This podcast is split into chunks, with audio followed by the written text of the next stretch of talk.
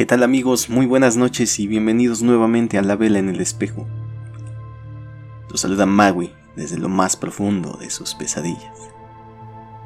Como ya es costumbre, cada noche traigo para ustedes una nueva creepypasta. En esta ocasión voy a leer un plato extra. Mi abuelo falleció hace dos semanas. Después de sepultarlo, la familia se sentó en la sala de su casa y conversamos sobre los buenos recuerdos que teníamos con él. Todos los nietos recordábamos las diferentes voces que imitaba cuando estaba leyendo historias, incluso si se trataba un artículo en el periódico. Mi abuelo nació en Polonia en 1929. Tenía 14 años cuando su familia fue capturada y trasladada a Auschwitz, Birkenau, por el régimen nazi. A los nietos jamás llegó a contarnos cómo había sido su vida en el campo de concentración, pero tampoco se lo preguntamos. Por lo que sé, tuvo dos hermanas más pequeñas y un hermano menor también tres hermanas y dos hermanos mayores. Los tres más pequeños murieron apenas llegaron al campo. Durante la estadía en ese lugar la familia se descompuso. Él jamás volvió a ver a dos de sus hermanas mayores, que murieron a las pocas semanas ahí dentro.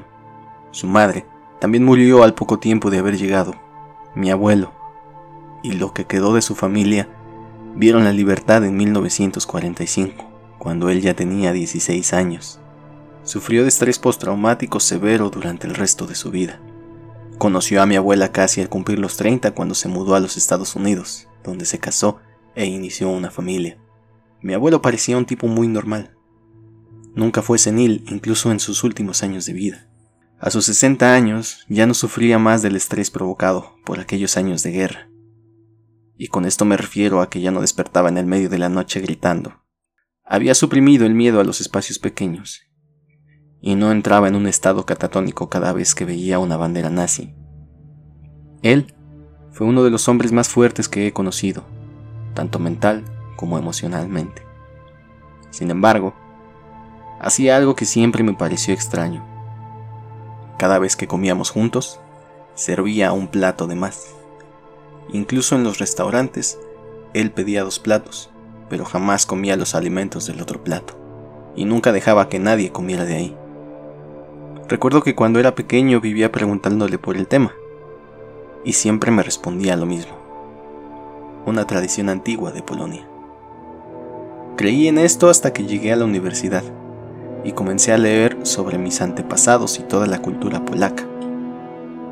Recuerdo muy bien lo que mi abuelo decía, pero cuando hice una extensa investigación sobre el tema, no encontré nada sobre dicha tradición. Por eso, cuando estábamos todos reunidos conversando el recuerdo de mi abuelo, decidí que era un buen momento para intentar comprender por qué hacía aquello del plato. Saqué el tema a discusión y todos opinaron hasta que le preguntamos a la abuela si sabía las razones de esto. Lo dudó un momento, pero entonces empezó a hablar. Birkenau era un sitio lleno de violencia. Nunca tenía ropa suficiente para protegerse de los severos inviernos. Todos se enfermaban. Todos tenían piojos. Su abuelo era un joven muy inteligente. Su padre, que había servido en la Primera Guerra Mundial, les había enseñado a sus hijos todo lo que sabía de supervivencia en ambientes hostiles. Los prisioneros recibían porciones diminutas de comida.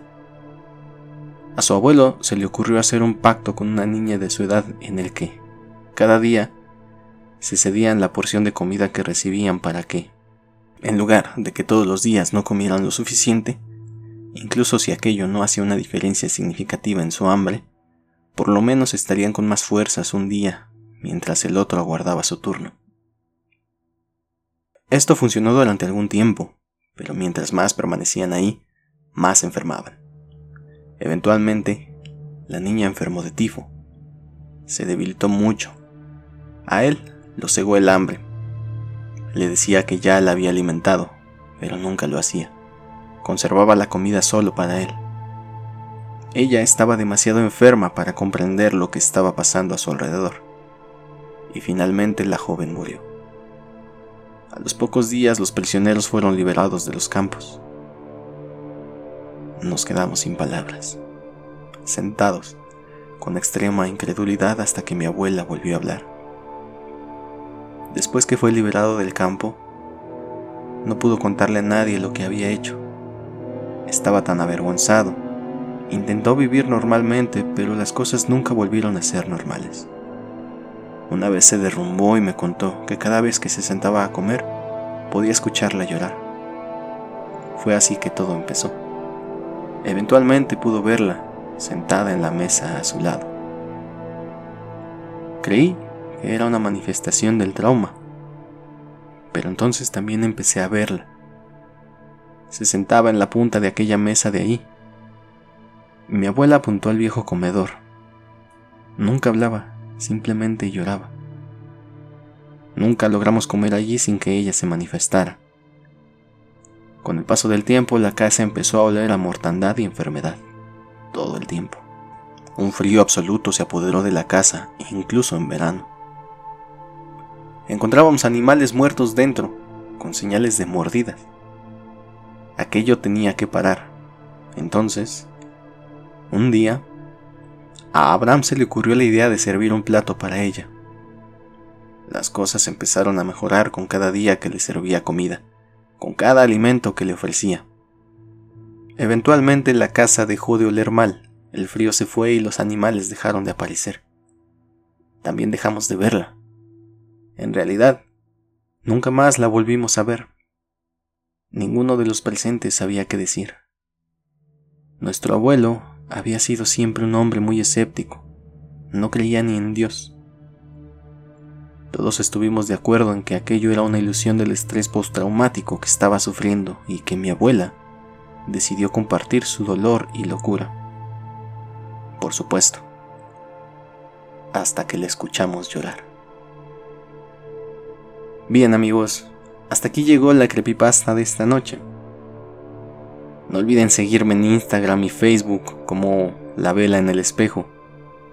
Por estos medios podrán contactarme y compartir sus historias conmigo. Y no olviden, por favor, de suscribirse y compartir el canal. Activen las notificaciones para estar al día cada vez que suba una nueva publicación. Nos escuchamos en la próxima. Que tengan terribles pesadillas.